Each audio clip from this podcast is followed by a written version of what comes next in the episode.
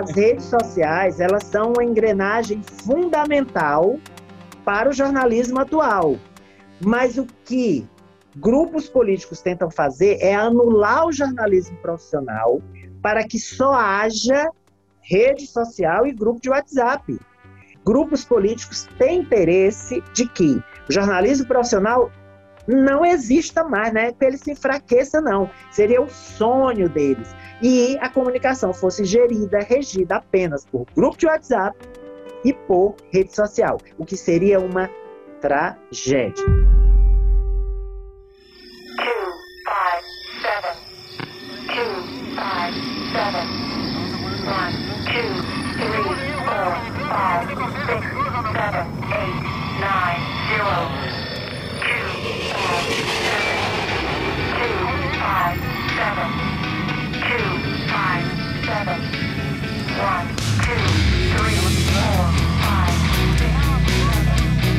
Muito bem, mais um episódio do podcast Vida de Repórter e a gente está muito feliz com esse episódio de hoje, porque a gente queria muito essa pessoa para conversar com ela. Antes de, de, apresentar um pouco da história dela, é, a gente tem, a gente vê muitas pessoas que falam muito sobre o jornalismo como se o jornalismo fosse uma coisa assim mágica, né? Como se fosse um, um lugar cheio de heróis. E eu lembro muito bem de uma entrevista que o Paulo Freire deu é, na, no Roda Viva, e ele dizia o seguinte sobre o jornalismo: A esperança faz parte de mim como o ar que respiro. A frase foi lá no Roda Viva e se falava do futuro do jornalismo, isso em 1980. Então, gente, é, é preciso a gente entender de comunicação, compreendendo os seus limites, possibilidades, a partir do uso das ferramentas que a tornam essa comunicação poderosa. Se há algo realmente fundamental para a nossa existência social, é a comunicação que seja exercida sem rótulos, com ética e respeito, com a pluralidade de pensamentos e escolha das pessoas. Fora disso, a comunicação vira mercadoria. Quando isso acontece, o preço social é impagável. O nosso convidado de hoje, assim, eu estou muito feliz com esse convidado é, do Vida de Repórter ele lida diariamente com as dores e sabores de escolher o que as pessoas vão ler no dia seguinte. Inclusive, nesse momento que ele está na redação, ele já deve ter escolhido o que, que a gente vai ler no jornal de amanhã. Eu tenho a grande honra, imenso orgulho de receber hoje o jornalista, editor e apresentador do Sistema Meio Norte de Comunicação, Arimateia Carvalho. Ari, seja muito bem-vindo. Eu é que agradeço, professor Iraildon, mais uma vez, privilégio de ter o contato com os futuros comunicadores é, dessa escola de excelência na formação de profissionais de rádio e TV, que é a Conrádio. É, os contatos que eu sempre tive foram muito felizes, muito produtivos, e eu aprendi muito todas as vezes que a gente conversou remotamente, às vezes presencialmente com os meus colegas radialistas, colegas de TV também. Muito bem. Para acompanhar a gente nessa conversa, a gente tem um outro especialista aqui, especialista em tanta coisa, mas é um especialista em química. E nas horas vagas é um comunicador, que é o Fernando. Tudo bem com você, Fernando? Tudo bem. Eu não sou comunicador nas horas vagas só não. Eu gosto de estar, tá, eu gosto de ser comunicador toda todos os momentos do dia. Ele insiste nisso. Trocou a química pela teimoso, comunicação, cara. Ari. Eu sou teimoso. Trocou Muito a química. Bem, seja bem-vindo aí. Olha, coincidência, Fernando, antes de vir aqui para a redação, eu estou na redação, vou sair por volta de 22h30, mais ou menos. A gente está fechando o jornal impresso um pouco mais tarde, porque agora ele não está sozinho. O jornal e o portal caminham junto, alimentando o outro e vice-versa. Então, a redação tem fechado mais tarde, o impresso tem fechado depois das 22, mas eu estive em casa no final da tarde e, curiosamente, assisti um trecho do, do filme que conta a história do casal de químicos e físicos, Pierre Curie e Marie Curie. Olha aí, aí chega agora aqui, tem um, um, químico, um herdeiro da melhor tradição né, dessas é duas ciências. Recentemente lançado lá no Netflix, eu tô bem ansioso para ver se esse, esse, tava, esse seriado. É, né, a mamãe estava assistindo eu, e uhum. eu peguei um trecho. Muito bom, muito bom. Com certeza. Casal, casal revolucionário da química. principalmente pois ela, é. né?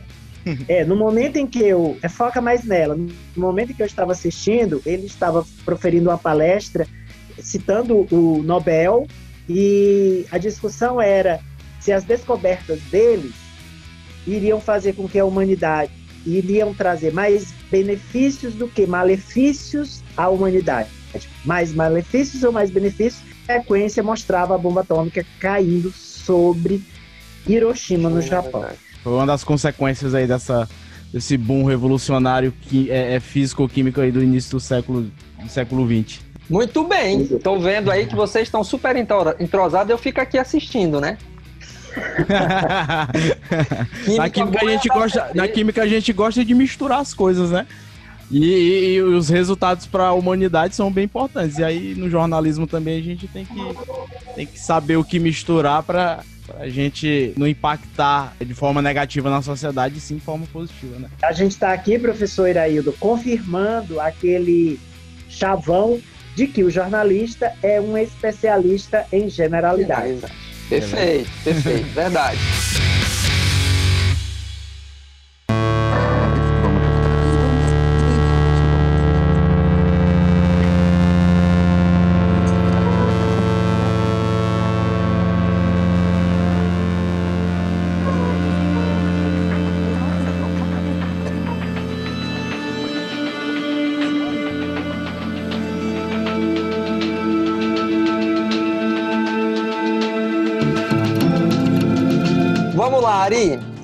Recentemente a gente teve uma, uma situação muito inusitada, não se noticia isso todo dia, que foi a morte do ex-prefeito Firmino Filho. E eu queria entender, para a gente começar esse momento aqui, é, como é que é noticiar a morte?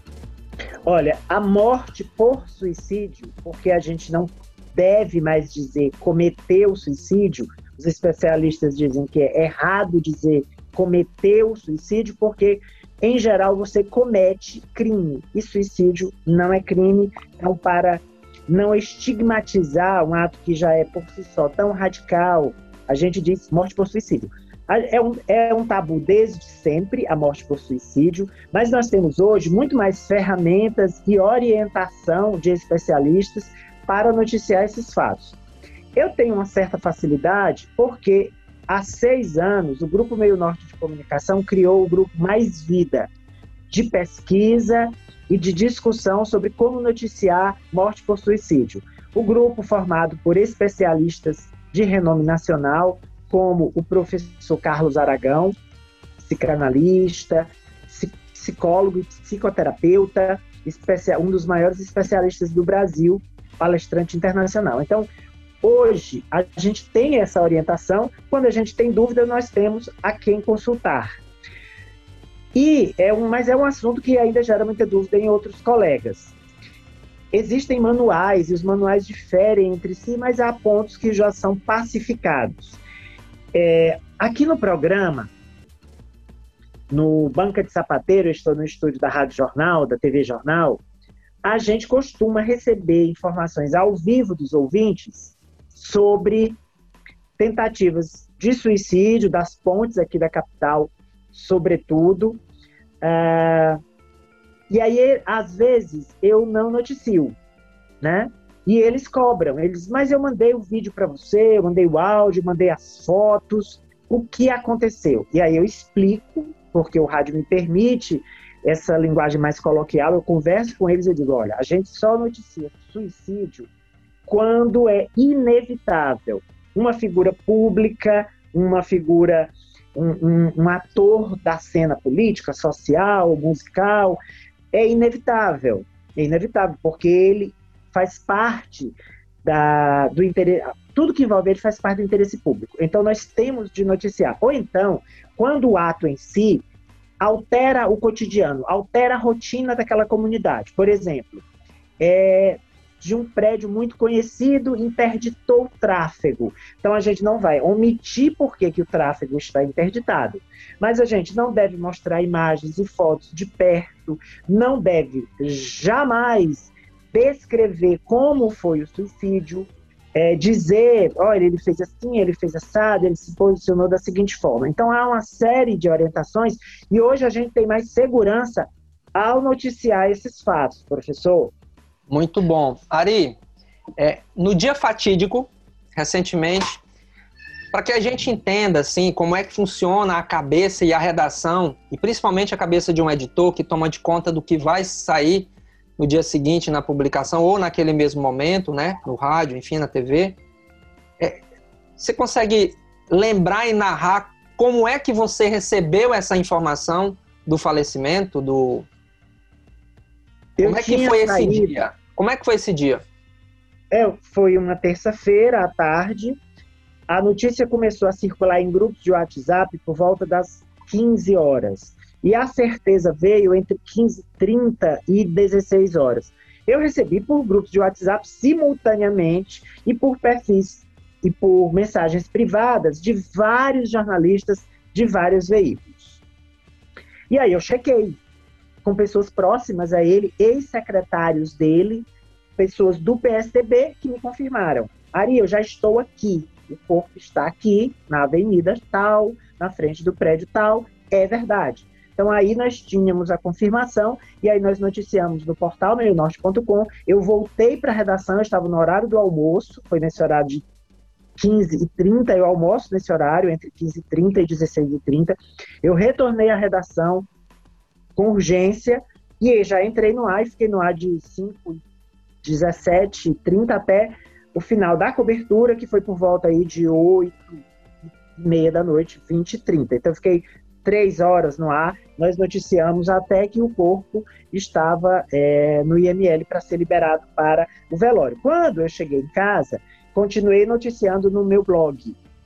A última postagem que eu fiz aí foi por volta das da meia-noite e meia, uma hora, quando estava definido o velório, que foi na Lotus, funerária Lotus, na Avenida Miguel Rosa, e como seria no dia seguinte, que haveria um cortejo pelas principais ruas e avenidas da capital, todas as zonas de Teresina, em um carro do Corpo de Bombeiros com o caixão contendo o corpo do ex-prefeito, e em seguida haveria uma missa de corpo presente, seguida do sepultamento do corpo no cemitério privado Recanto da Saudade, na BR-343. A gente tinha essas informações no início da madrugada, eu postei no meu blog, muita gente postou, óbvio, nos outros portais também.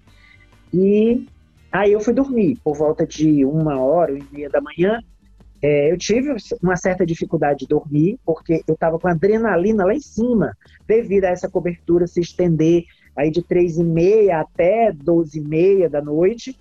E aí no dia seguinte acordei e comecei a, a produzir o meu programa ao vivo na rádio, porque eu sabia que o programa inteiro de 11 a 1 hora da tarde, ia ser, sobretudo, sobre a morte por suicídio do ex-prefeito Firmino Filho. E que depois do programa, eu ia entrar no outro programa, que é o programa do Canal 7, o Agora, dentro tem o quadro Jogo do Poder, do qual eu participo, que é um quadro de política, e lá eu iria falar também, sobretudo, da morte do ex-prefeito, até às 15h20, quando o programa se encerra. Então eu me preparei, e me atualizei, e de 11 até 15 e 20 do dia seguinte, a gente estava no ar, no rádio, depois na TV, falando disso. À noite, no jornal. E ainda hoje, né, a gente está com é, nove dias, hoje, esse nosso podcast está sendo gravado nove dias após a morte por suicídio, ainda é notícia. As repercussões, a questão política, porque ele era um prefeito de quatro mandatos, então ele tinha um capital político muito grande, a herança desse espólio político, enfim, outras discussões é, tangenciais, né? Muito bem. Ari, é, eu estou insistindo muito nessa conversa e a gente está começando uma conversa meio tensa, né? Mas daqui a pouco a gente relaxa. Eu quero insistir nessa, nesse assunto mais denso, mais tenso, é, e saber o sentimento do Ari. Você narrou de uma maneira como um editor pensa na sua plataforma de divulgação do conteúdo daquela notícia a partir da apuração e tal. Mas a gente está vivendo um momento muito delicado que é, noticiar a morte é, de uma autoridade, como foi esse caso, é uma forma diferente de noticiar uma morte que está acontecendo todo dia por conta da pandemia. E aí eu queria explorar, me permita isso, explorar um pouquinho mais o sentimento do Ari como pessoa. Como é que a gente.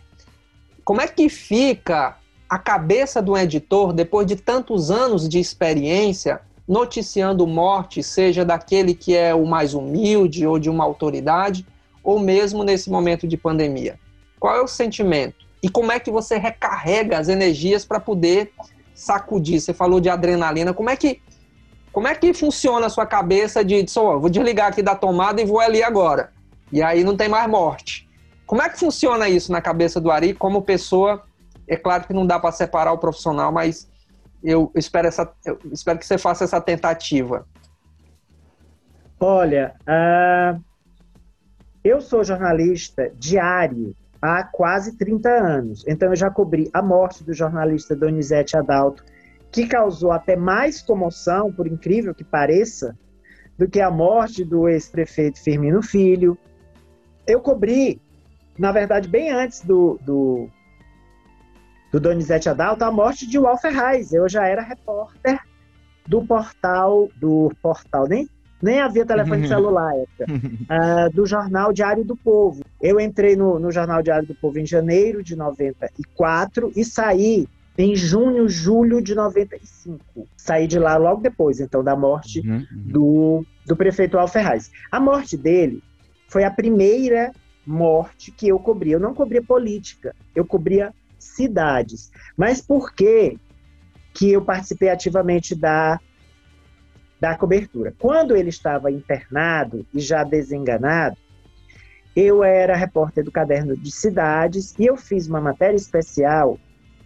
E aí você pode dizer, ah, foi feeling, foi, sei lá, foi uma percepção do que viria. Eu fiz uma matéria especial chamada O Alferraz vira mito em vida. Foi a manchete do caderno Teresina, o editor era o Gilmário Alves, o jornalista Gilmário Alves, e o editor-chefe era o Luiz Brandão, que hoje é assessor do INSS, funcionário de carreira e assessor. E foi a manchete do jornal, né? Uh, o Alferraz vira mito em vida. Como ele morreu à noite e os jornais estavam todos fechados, o jornal O Dia só deu uma tarja preta lá em cima é, por quê? Porque a edição do jornal O Dia fechava mais cedo, era o maior jornal à época, não era o Meio Norte. Então ela fechava mais cedo. Quando fechou, o jornal já tinha rodado, boa parte já tinha rodado, sem notícia nenhuma sobre a morte dele. O Carivaldo Marques, que é, ainda é o diretor industrial do jornal, ele teve a ideia de colocar uma tarja preta em cima da manchete só com a notícia. Morre o prefeito Alferraz. Para o jornal não sair totalmente furado. E parte da edição circulou com essa tarja preta com a frasezinha lá em cima. O Diário do Povo não. O Diário do Povo foi que o Brandão fez, o editor-chefe. O jornal tinha rodado, ele fez outra edição. Como não havia tempo hábil de fazer uma cobertura especial que só sairia no dia seguinte, na época não tinha celular, não tinha portal, né? Ele pegou a minha matéria e ele republicou, o que não é comum, né? E ele republicou a minha matéria como a matéria principal e acrescentou só a morte em si.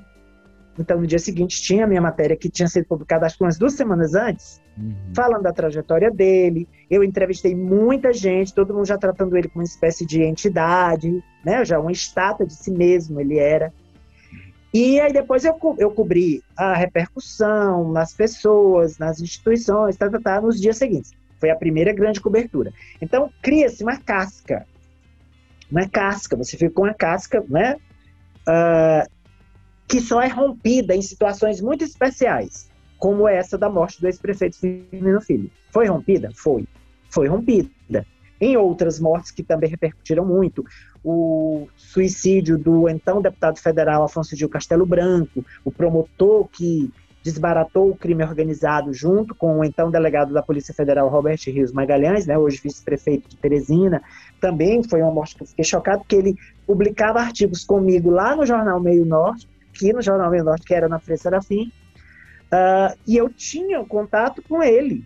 Né? Eu recebia, a gente conversava, aí eu tinha aquele contato que se matou com o tiro, o impacto. A morte da deputada federal Francisca Trindade, que era minha, uma, mais do que uma fonte, não vou dizer amiga, mas era uma pessoa queridíssima minha, né? que eu entrevistava sempre, que eu procurava sempre, que ela era uma ótima fonte, também me causou impacto, também a morte da Trindade eu fiquei impactado, a morte do Afonso Gil, a morte do Donizete Adalto, a morte do Alferraz, mas só uma, algumas mortes assim, mais impactantes. No geral, tem essa casca, pelo menos eu tenho, mas eu consigo manter uma, um certo distância fatos que eu noticio. Só em dado momento, como no caso do Firmino, que realmente eu fiquei abalado, é que eu fico, mas não tanto, não o suficiente para que isso interfira tanto assim na minha cobertura, na minha forma de trazer a notícia.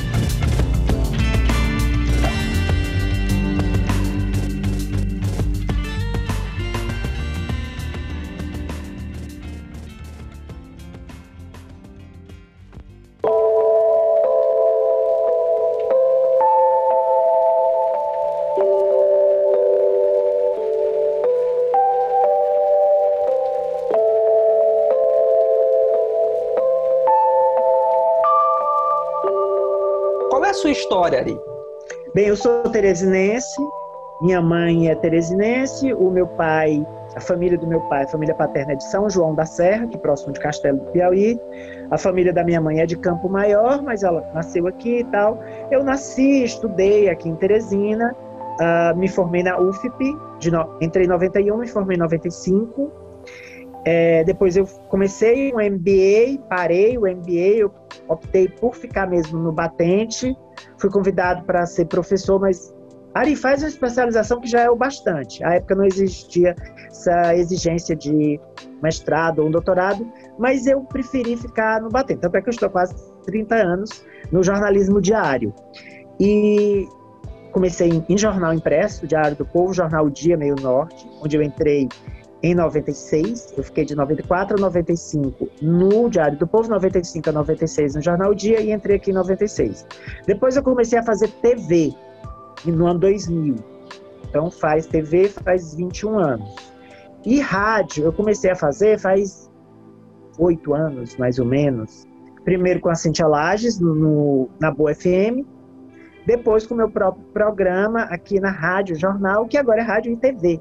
E no portal, assim que o portal surgiu, eu já postava no portal, mas blog meu mesmo, eu tenho é, de dois anos para cá. Muito bem. Um blog político. político. Ari, você já tentou calcular, pelo menos as principais, qual é o número de matérias que passaram pelos seus olhos? É possível fazer esse cálculo?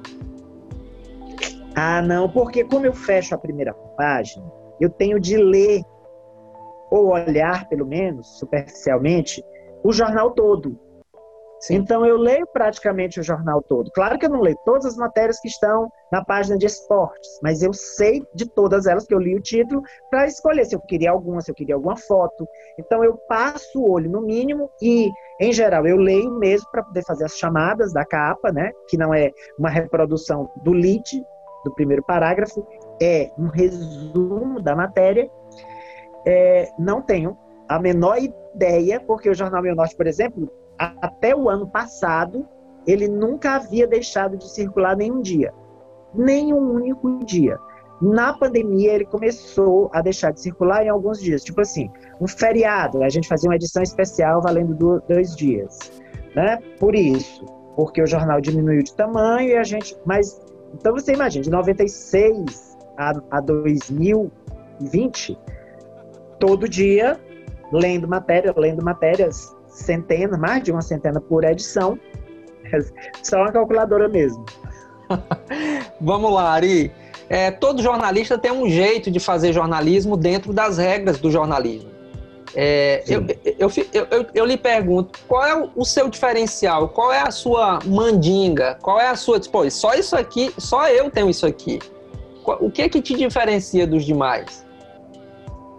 Olha, no impresso, no impresso, É, como editor, eu tenho muito rigor naquilo que eu coloco, tá? Mal apurado, não, mando, peço para o repórter refazer, fazer uma segunda apuração. No rádio, é, eu sou muito interativo, então eu preciso que o ouvinte me ajude, interaja comigo a fazer o programa. No impresso, rigor, no rádio, coloquialismo, eu sou muito de conversar com o ouvinte. E na sarcástico, ai, minha querida amiga Maia Velosa que diz assim, Ari, é impressionante como tu é tu tem estilos que, que conversam entre si, mas são diferentes. No jornal tu é bem rigoroso, na rádio você é também, mas você conversa, tem um tom coloquial de eu estou conversando com você aqui no seu quintal, na sua calçada. E na TV, tu é às vezes até cruel nos comentários que faz, porque eu falo de política, né, na TV. É, então eu tenho estilos diferentes. Quem me acompanha nos diferentes, nas diferentes plataformas percebe isso. Muito bom. Ari, é, como é que foi esse processo de transição do impresso da TV para o rádio? Eu lembro que a gente estava numa formatura dos alunos da Conrádio, e aí você cochichou, no meu ouvido assim, do lado, né, na mesa de honra, você disse o seguinte, eu estou adorando o rádio, me descobri. Como é que foi esse processo de transição para o rádio? É, eu nunca gostei de rádio, só de ouvir, não de fazer. Eu fiz rádio no curso de jornalismo, a gente inclusive, uma parte prática que a gente apresentava programas ao vivo na Antares, na Rádio Antares. Minha professora do bloco de rádio era a professora Muna Calil Cerqueira, excelente professora. Beijo pra ela. TV, eu, minha professora foi a jornalista Cláudia Brandão, do bloco de TV. No bloco de jornal já havia mais de um professor, mas o coordenador era o professor Cantídio Filho. É, aí tinha pequenos meios, na época não havia web jornalismo eu me identifiquei com impresso, queria impresso, porque eu sempre gostei de escrever e tive facilidade de escrever. Então, para mim, escrever 5, 6, 7, 8, 9, 10 matérias não era sacrifício nenhum, muito pelo contrário, é um prazer. Tem que aumentar a matéria, tem que entrevistar mais alguém. Eu redijo com muita rapidez, eu tenho muita correção no texto também. Tenho facilidade de escrever, não tenho medo de parecer presunçoso. Não é que eu diga que sou um brilhante escritor, mas eu escrevo com muita facilidade não tenho problema de escrever. Então eu gosto de impresso. Quando eu entrei na TV, foi o nosso diretor de jornalismo, que ainda hoje é o diretor de jornalismo aqui do Rio Norte, o jornalista José Osmando, ele praticamente me impôs fazer TV. E eu comecei a fazer, fazendo entrevistas ao vivo no programa da Vanusa Coelho, revista Meio Norte, que ainda hoje está no ar, com a Estefânia Fernandes. E aí eu disse, não, vou fazer o impresso na TV, vou entrevistar as pessoas, fazer as perguntas que eu faria para o jornal, elas respondem. E foi isso. Aí eu fui fazendo outras coisas. A Cintia Lades me chamou, a Maia me chamou, eu fiz uma época com a Cintia, uma época com a Nuxa Mello, outra época com a Maia uns 70 minutos, aí eu já virei comentarista político. Aí eu gosto de fazer TV, não é o meu veículo preferido. Eu gosto muito de jornal, e também é, o web jornalismo não é a minha plataforma preferida. Minha plataforma preferida sempre foi o impresso. Hoje é rádio. Eu ainda gosto de fazer impresso, amo, gosto muito, mas a minha plataforma preferida é rádio. Se eu pudesse, hoje, é, profissionalmente, se eu pudesse, eu tivesse uma situação financeira mais estável, eu faria só rádio. Somente rádio. Olha talvez aí. Eu, talvez eu mantivesse um, um blog no portal, porque é importante essa plataforma é também. Sim. Mas eu faria só rádio, eu gosto. Eu acho que ele tem, ele tem algo mais que o web jornalismo, algo mais que a TV, algo mais que o impresso. Eu acho que ele é, na verdade, um veículo completo, porque até imagem, hoje o rádio tem. Você pode assistir pelo seu smartphone me vendo. Então, eu acho que ele, hoje ele é completo. O rádio ganhou um patamar, quer dizer, ganhou um momento muito importante nos dias de hoje, né? Uma rede social que foi criada recentemente, que é o Clubhouse, é só o áudio, é só o som então o som ganhou uma, um, lugar de destaque que eu acho que deveria ter há muito tempo, né? Eu pelo menos sou assim um apaixonado pelo rádio, escuto e vejo as pessoas. Muito bom ouvir isso de você, né? Depois de tanto tempo, chegou no rádio, se apaixonou pelo rádio. Esse rádio a gente se apaixona mesmo nesse negócio.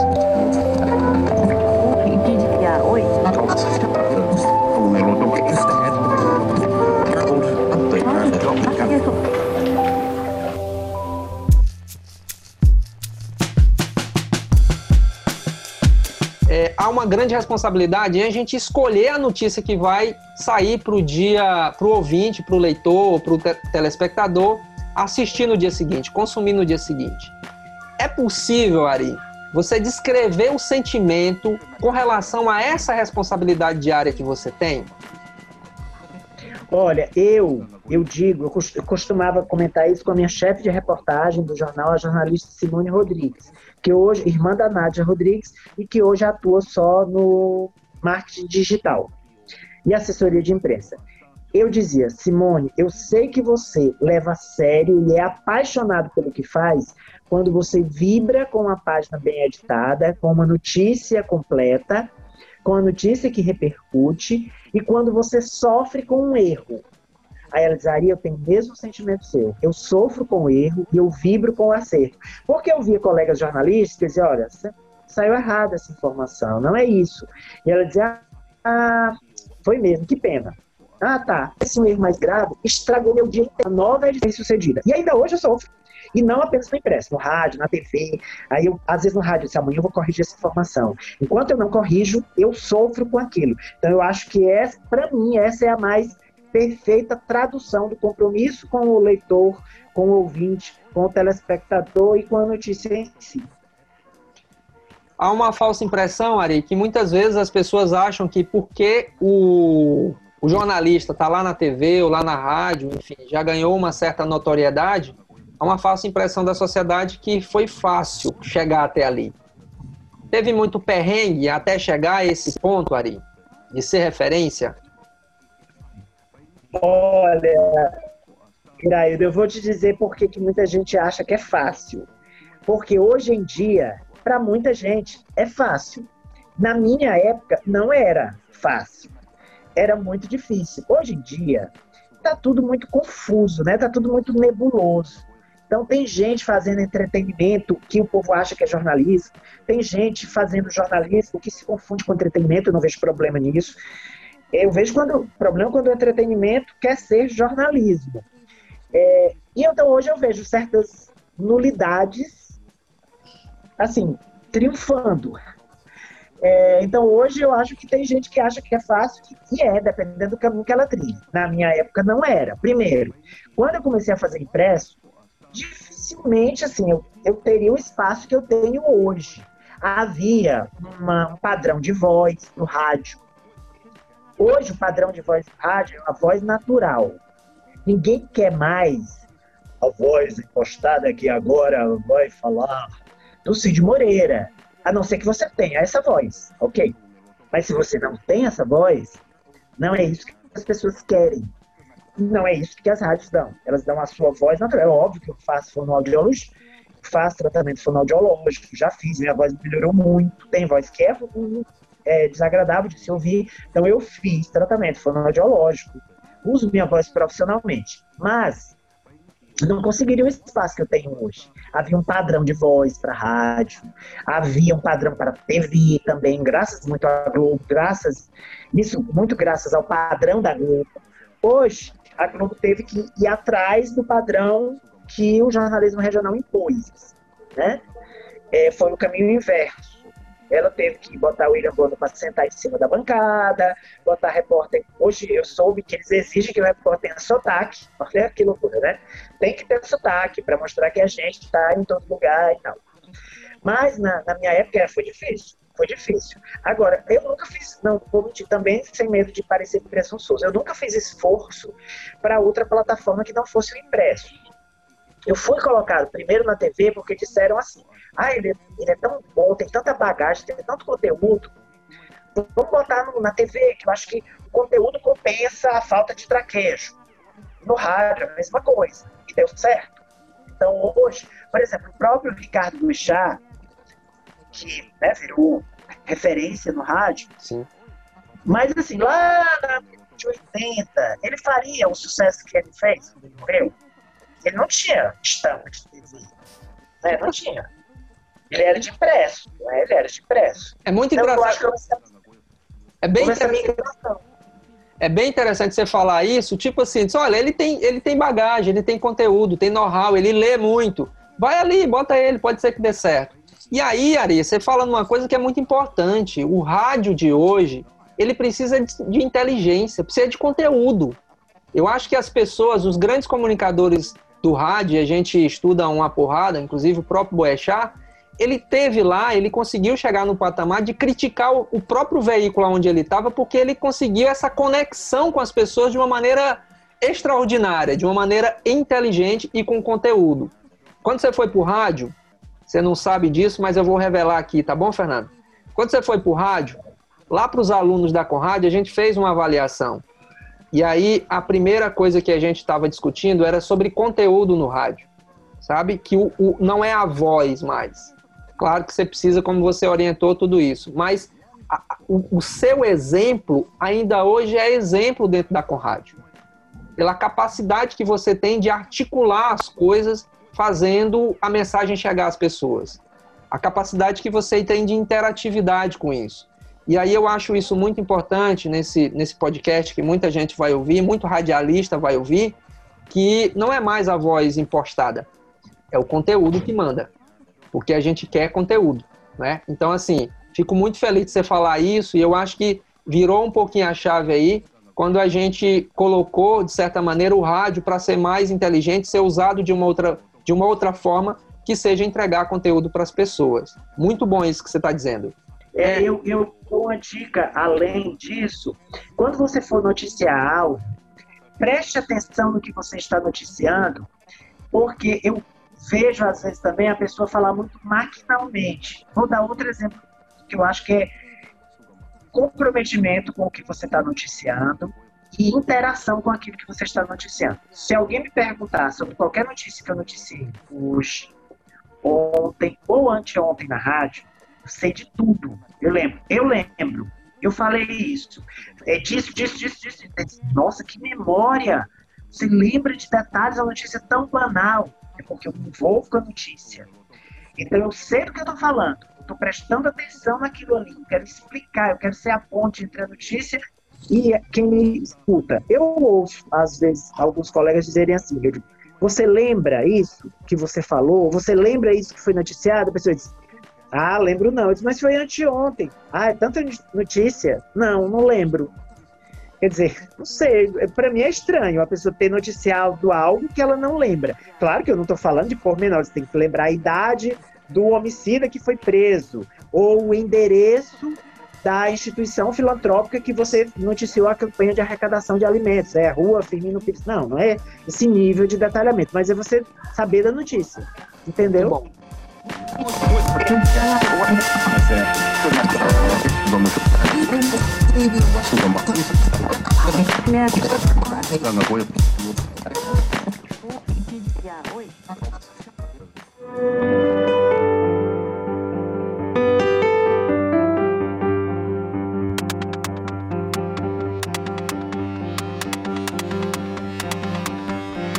Ari, já foi do tempo que dizer ser independente, imparcial, era suficiente para testar a credibilidade dos meios de comunicação e dos profissionais de comunicação de uma forma geral.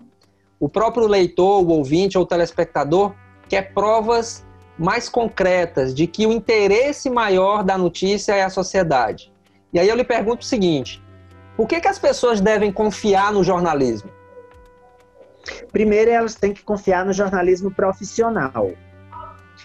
Alguém pode dizer, ah, mas o jornalismo profissional tem falhas, tem interesse econômico por trás do próprio veículo de comunicação, do próprio departamento comercial do veículo. E aí eu vou puxar aqui, me ver agora a memória, uma máxima é, que se diz em relação a várias outras coisas, tipo, a democracia, o capitalismo é a, é a pior forma, né, de você é, gerir as relações econômicas. Não, não, inventaram nada, nada é pior do que o capitalismo. Mas é, é, é também o que tem de menos ruim. Então, você tem o vestibular. O vestibular é a pior maneira de ingresso no ensino superior. Mas é a melhor, é a pior maneira, mas é a menos ruim. Eu vou puxar para o jornalismo, não vou dizer que o jornalismo profissional é o menos ruim. O jornalismo profissional é o mais confiável. Vamos às outras opções a ele, certo? Grupo de WhatsApp. Pensa aí se a nossa comunicação fosse gerida por grupo de WhatsApp. Já pensou? Ou perfis nas redes sociais. De... Perfis nas redes sociais. Mas aí... a gente sabe quem está postando. Isso, cabe a, isso, de certa forma, cabe uma discussão, né? Porque é, já pensou se fosse gerida, né?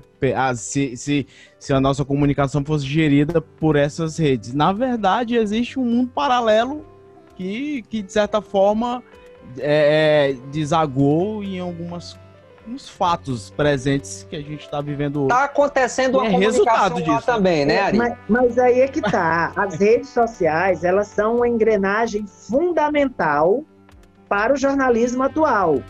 Mas o que grupos políticos tentam fazer é anular o jornalismo profissional para que só haja rede social e grupo de WhatsApp. Os grupos de WhatsApp são importantíssimos. O meu programa de rádio acho que nem seria feito sem grupo de WhatsApp. Metade das pautas que eu desenvolvo eu recebo ou em grupo ou no privado do WhatsApp. Se o WhatsApp cair, eu faço meu programa, é óbvio, mas ele vai perder muita qualidade, porque eu recebo a informação em tempo real das minhas fontes credíveis pelo WhatsApp, sobretudo pelo WhatsApp. Então, eu estou recebendo, eu uso o telefone no ar, digo, acabei de receber aqui no WhatsApp do ouvinte Matos, que eu conheço, é um motorista de aplicativo que roda a cidade inteira. Ele mandou o vídeo pra gente, acidente agora na avenida tal, vamos mostrar o vídeo. Que eu conheço, é uma fonte credível. Rede social, a mesma coisa no dia. Pronto, hoje vou dar um exemplo. Eu exibi um vídeo do Rafael Dicas. Quem é ele? Ele é um empresário que tinha um pagode na Zona Norte. E ele veio, fez uma denúncia, o vídeo eu exibi hoje, de que o programa de auxílio emergencial do governo do estado, aqueles mil reais divididos em duas parcelas de 500 reais, não contempla o desempregado de bar, restaurante e evento que não tinha carteira assinada. E aí eles ali, a maioria não tinha carteira assinada, ou era contratado por demanda, por final de semana, com diária, com recibo. Aí disse, manda um vídeo para mim. Ele falou no direct do Instagram, disse, manda um vídeo para mim, Rafael. Manda no WhatsApp. Aí ele mandou no WhatsApp, eu exibi hoje, ele repostou no Instagram dele, me marcou, disse, Ari, repercussão tremenda. Muita gente viu, muita gente vai servir para pressionar o governo para ver se ele faz um só para desempregado desses setores que não tinham carteira assinada. Então, essas ferramentas são essenciais. Repito, repito, o jornalismo profissional, para mim, tem que ser referência, porque grupos políticos, eu não estou falando das próprias redes sociais ou do próprio WhatsApp, grupos políticos têm interesse de que o jornalismo profissional não exista mais, né? Que ele se enfraqueça, não. Seria o sonho deles. E a comunicação fosse gerida, regida apenas por grupo de WhatsApp e por rede social, o que seria uma tragédia. Um primeiro passo para um, um declínio da democracia, né? Você falou da comparação da democracia do capitalismo, eu acho que a democracia é, é, no mesmo sentido aí da comparação que você fez. Sem democracia, imagina Sim, como seriam as é. coisas. Isso, né? isso, isso, E aí, Ari? É um, sistema, a... é um sistema ruim, mas é o melhor que nós temos. É. Enfim, a, a gente está falando muito sobre essa confiança das pessoas no jornalismo. Você está defendendo, claro, com todas as letras e com todos os is e as, o jornalismo profissional, que é o que o que faz com que as informações corretas e assertivas cheguem até as pessoas para tomarem as decisões. E aí eu, nesse, nesse turbilhão, a gente envolveu rede social, hoje não é possível a gente fazer e entender que o jornalismo é uma coisa única numa plataforma única, ela tem que convergir com as, com as redes sociais, tem que conversar com as redes sociais. E aí eu fico me perguntando, com, quanto, com tantos anos de experiência, com essas passagens desses momentos, que você já vivenciou, se tem algum caminho, assim, um caminho que devemos trilhar nessa linha de raciocínio para gerar mais credibilidade junto à sociedade do jornalismo. Você aponta alguma é, coisa? Aponto, e é super fácil. Opa. Eu uso as redes sociais, hoje eu estava no ar, uh, o governador Wellington Dias hoje se reuniu com o ex-governador Wilson Martins, que tinha rompido com ele, ele voltou à base aliada do governador. Imediatamente o senador Ciro Nogueira fez postagens agressivas criticando é, essa reunião do governador com Wilson Martins e eu mostrei no Jogo do Poder minutos depois das postagens dele nas redes sociais. Que é importante checar apurar, que é o que jornalismo profissional faz. Eu fui lá na rede social, peguei, printei, mandei para ele, mandei para o assessor de imprensa dele, o jornalista Alisson Paixão, mandei para o presidente regional do Progressistas, Júlio Arcoverde, pelo WhatsApp, e disse: eu vou mostrar na TV algum comentário adicional, foi uma reação direta. Aí eles, Ari, lê aí, tem, eu citei, falo do PSB, eu não tinha visto, que não, no ar, ao vivo, eu disse, é mesmo, tá aqui, você citou o, PSB, vou mostrar agora. Aí a gente mostrou, imediatamente o Efrem mandou a, o material para o governador Wellington Dias e o governador retrucou o Ciro. Aí ficou aquele bate boca. Primeiro, Ciro atacou, o Wellington respondeu, e por último, o Ciro ainda fez a tréplica. Então, mas a gente checou. A gente checou. Então, a checagem, porque a, as redes sociais e os grupos de WhatsApp não têm compromisso com a checagem. É assim. Professor Iraildo Mota acaba de ser preso por roubar um, é, produtos em uma farmácia. O segurança da farmácia Exato. o prendeu, aliás, o deteve, chamou a polícia e ele está lá na central de flagrantes. Aí viraliza isso. O professor Irail está dormindo, mas viraliza. Para desfazer isso, o que, é que um jornalista. Ai, é difícil. O que, é que um jornalista faria? Liga para a central de flagrantes com a fonte dele. Delegado, tem aí um jornalista Irail da Moto? Não, não temos nenhuma ocorrência no momento, aqui não tem ninguém. Ah, ok. Qual a farmácia? Hiperfarma do Marquês. Alô, aqui é do é jornalista tal e tal. Houve esse episódio aqui? Não, nem segurança a gente tem, tá, tem só câmeras de segurança aqui. Pronto. Aí você divulga, é ah, denunciar fake news. É checagem, gente. É isso, é o que a gente aprende no curso de jornalismo. Ligar, é. perguntar, ligar para as fontes, checar. Agora, Pronto. é uma coisa que eu, que eu, que eu insisto é, com a maioria que, que vem aqui conversar com a gente, é que é, é, essa questão aí, ela é uma questão técnica que se refere a, a quem é comunicador, ao jornalismo, principalmente jornalismo profissional. Mas é, para quem vai receber, que é a sociedade, que na grande maioria das vezes não toma nem conhecimento do que, que é checagem e pouco se importa é, de onde vem, é, quem falou, se realmente aconteceu, como é que a gente, como profissional, pode lidar com isso e de alguma forma educar as pessoas, porque também é um ponto importante, importante é tentar educar. Não sei se isso é viável, como isso é viável. É, eu acho assim que não adianta tentar enxugar gelo.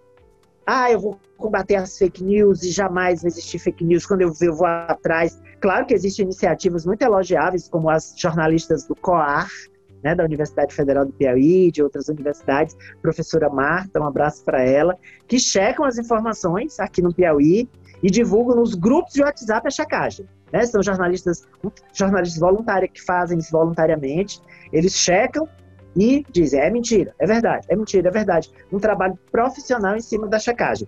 Eu acho que cada jornalista pode fazer isso noticiando com responsabilidade, checando antes. Não vamos tentar enxugar gelo, porque a gente não vai conseguir conter tudo. Infelizmente, não. Mas fazendo o nosso trabalho bem feito, já é uma grande contribuição.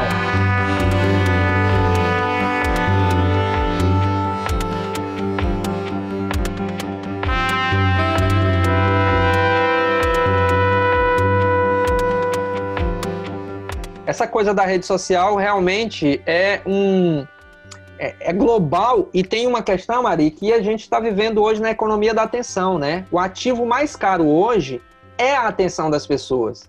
O próprio veículo de comunicação de massa, historicamente, a TV, o rádio, a revista, enfim, o impresso, ele vende a atenção das pessoas, ele vende a audiência, né? E faz essa troca ali, que é o que a gente chama é, no meio do caminho do marketing. Então, é, realmente tem, tem diversas pesquisas, várias leituras que apontam para esse tipo de risco. E aí, isso afeta, como você falou, é, é, não só o psicológico das pessoas, mas que as pessoas façam outras coisas que são mal, maldosas mesmo. A Austrália recentemente, né, na Austrália recentemente, o governo australiano lançou uma lei que quer que as plataformas, que também têm responsabilidade nesse processo, porque o algoritmo nos conhece muito mais do que a gente conhece o Instagram e o Facebook, né? A Marta Peirano, que é uma jornalista é, da Espanha, do México, que escreveu um livro super interessante nessa linha. E aí o que, que acontece? Na Austrália, Ari, é, o governo australiano disse o seguinte: olha, se o jornalista apura a notícia, ele teve todo o carinho ali, toda a dedicação para poder publicar essa informação e publicou na sua plataforma, você tem que pagar o jornalista. Entende? E o que for, e aí a lei também lá diz exatamente o contrário também. Quem tiver um conteúdo que seja direcionado para uma desinformação, a pessoa é quem paga a multa também. Então, assim, acho que as plataformas também precisam ter esse, esse grau de entendimento, de autocrítica, para poder rever as suas formas. Porque nós, a, a, própria comunicação de uma forma geral, Ari, a gente perdeu, quer dizer, a, a comunicação de massa perdeu, perdeu muita publicidade por conta do Google. 35% do que sai de publicidade no Brasil não é pouco dinheiro, são bilhões, vai para o Google. Então, é um negócio, é, é um sistema que está em tudo. Né? O Google, o Google, o Google agora resolveu adotar um sistema de remuneração de Sim. conteúdo original, né? Tem que ser original, conteúdo próprio dos veículos e um sistema de remuneração que está deixando os empresários de comunicação muito felizes. Isso, isso. Começar a remunerar se tiver muito acesso, se o conteúdo tiver muito acesso, um bom conteúdo, eles vão remunerar. Só vejo um problema: eles vão remunerar pela quantidade.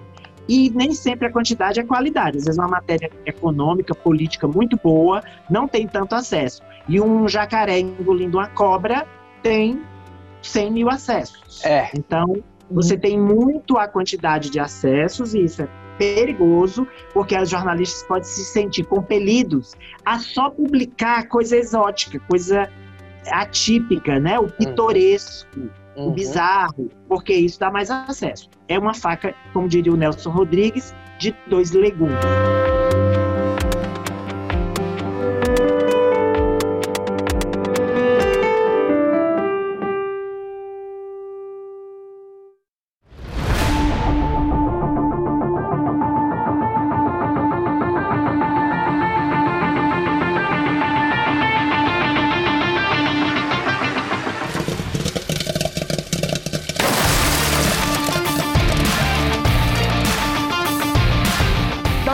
Encerrando já, Ari, tem um momento aqui muito especial, que é o pipoca ou papoca. E aí minha mãe, diz, minha mãe dizia umas, me dizia umas coisas assim, muito sábia, né? Claro que de outra da maneira dela, ela dizia o seguinte, meu filho, se você não tem liberdade de criticar, quer dizer, sem liberdade de criticar, não existe elogio sincero. Então eu quero muito a sua serenidade e sinceridade, como foi desde o início da entrevista, que eu acho que você vai se sair muito bem nessa questão aqui. E aí é o seguinte, a questão.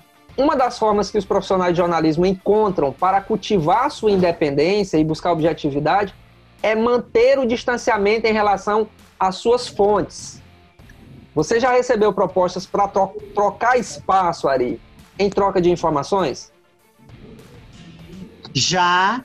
É, e é, é um mito isso. Tem fonte que vira amiga, tem fonte que você termina blindando em algumas coisas, tem fonte que é ótima fonte, mas não tem, não rola química, você perde a fonte. E eu tô falando de fonte técnica, tá? Não tô falando de aquela fonte que diz, ó, oh, vou te dar um dinheiro para tu divulgar. Não, uma fonte, um técnico do IBGE que te repassa pesquisa em primeira mão, por exemplo, em primeira mão, assim, um dia antes, né? Uh, aquele cara que de uma secretaria que te passa uma decisão também, um índice que saiu que é muito bom ou muito ruim. Enfim, fonte policial que diz, olha, a gente tá, vai fazer uma operação, próxima semana já, já rende aí falar alguma coisa. Então, é um mito, assim como o mito da objetividade, que você não se relaciona em outro nível que não profissional com as fontes. Mas quando eu falo disso, não falo de dinheiro, eu falo mesmo de empatia, de simpatia, de entrosamento, de virar amigo, entendeu? São humanos, né? Somos humanos, né? Exatamente. Para a gente encerrar, o que que lhe deixa indignado no jornalismo? Indigna e tanta coisa, começar pelo salário. Nosso peso de R$ 2.100 me deixa indignado. Não diga Nosso isso de R$ 2.100 me deixa indignado. Eu ganho mais do que eu piso porque eu trabalho aqui, por exemplo, no Grupo Rio Norte, há quase 25 anos. Não é possível, né? 25 anos. Então, vem aí, 25 anos na empresa, eu faço jornal, blog impresso e rádio. Então eu tenho um salário realmente diferenciado. Eu sou uma exceção né, no mercado. Mas o salário me deixa indignado quando o interesse comercial se sobrepõe ao editorial de uma maneira assintosa, assintosa, que tem influência, tem, mas daquela maneira assintosa, tipo, essa matéria não dá porque o assalto foi lá, mas é nosso anunciante. Graças a Deus a gente já superou isso. Hoje a orientação é: não podemos deixar de dar, mas não vamos focar. Tipo, é, supermercado tal, né, é cenário de crime sangrento. Não. Tipo, assalto termina com três mortes. E aí você diz: um assalto ocorrido ontem no supermercado tal provocou, é, deixou três mortes, cinco feridos, tá, tá, tá, tá, tá. Mas às vezes ainda tem essa tentativa por parte do anunciante, eu, eu rasgo o contrato se sair aí o nome da minha empresa. Isso deixa a gente realmente muito chateado.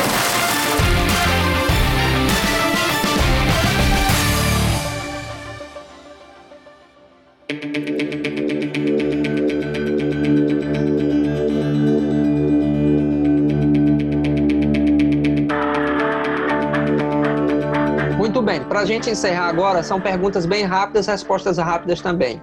É um quadro que a gente tem aqui passando a limpo. E aí vamos lá, para te conhecer um pouquinho melhor. Quem é seu herói favorito na ficção? Na ficção, ah, eu sou muito de literatura, assim, eu não, não fui uma criança de chibi, não, né? Ah, e os filmes baseados em, em HQ, eu também não, não sou fã, não. Então, mas vamos lá, um, um personagem, o Sherlock Holmes. Apesar Boa. de não serem, não serem grandes é, romances, mas eu gosto dele. Vale, vale sim. Quem são seus heróis na vida real, Ari? Eu não, eu sei que vai parecer chavão, né? Mas assim, eu não tenho heróis. Eu não gosto dessa palavra. Eu acho que ela cabe bem só para ficção mesmo, tá? Há pessoas que eu admiro, obviamente no jornalismo a Renata Lupretti talvez seja a jornalista que eu mais admire. A Renata Lupretti, ela faz bem jornal, faz bem TV, faz bem podcast, faz bem tudo, né? A Renata. Tá é um nome, podcast. É um nome que eu gosto muito no jornalismo. Uh... Beleza. Qual é seu palavrão preferido? Adoro na, na literatura. Meu. Qual o preferido? Qual é o seu palavrão preferido? Tem um ou não fala? Quase não falo palavrão. Sou Caxir, né?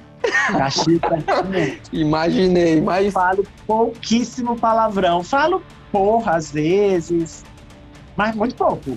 Realmente. Não é porque eu seja todo certinho, não. É porque não me habituei a usar palavrão. Boa. Não, não uso pouco. Mas uso, claro. Mas uso pouco. O que, que você mais odeia no mundo? que eu mais odeio no mundo, a gente mal educada, muito. Muito mesmo. E eu tô falando no sentido amplo, tá? Não tô falando de instrução formal, não, porque tem gente que é analfabeta e é ló. É, verdade. Tem gente muito rica que é um cavalo batizado. Falo falta de educação mesmo, no, em todos os sentidos, profissional, pessoal, no tratar as pessoas, não respeitar as pessoas. É terrível isso, né? Qual é o seu lema de vida, Ari? trabalhe muito, com responsabilidade, e alguma coisa boa virá disso aí. Muito bem. Isso Ou aí. realização profissional, na melhor, na pior das hipóteses, e realização profissional e um bom dinheiro na melhor.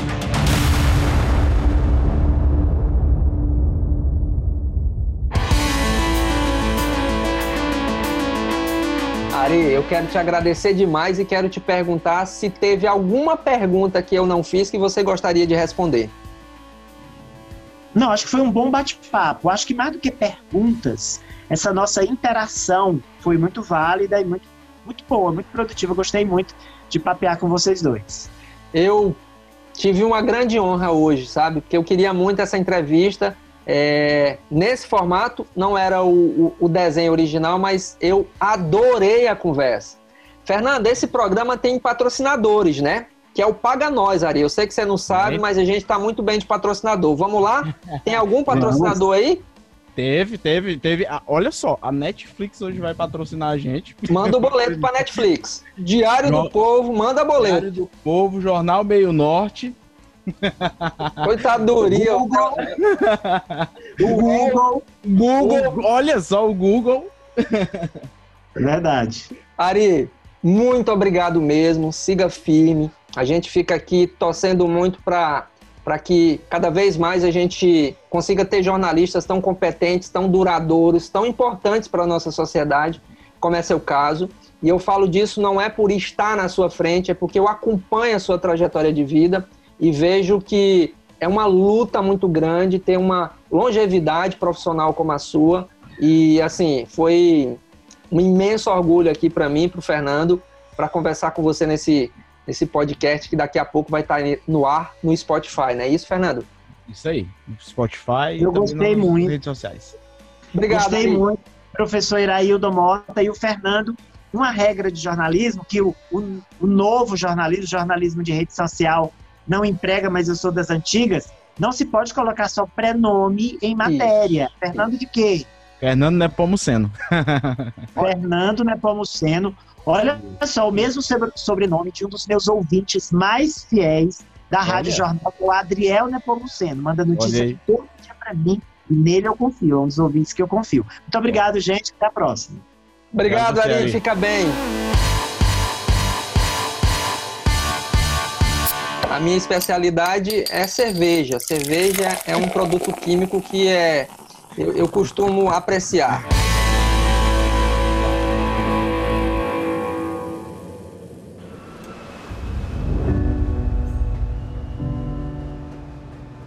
Assumir riscos não é apenas sobre procurar emprego.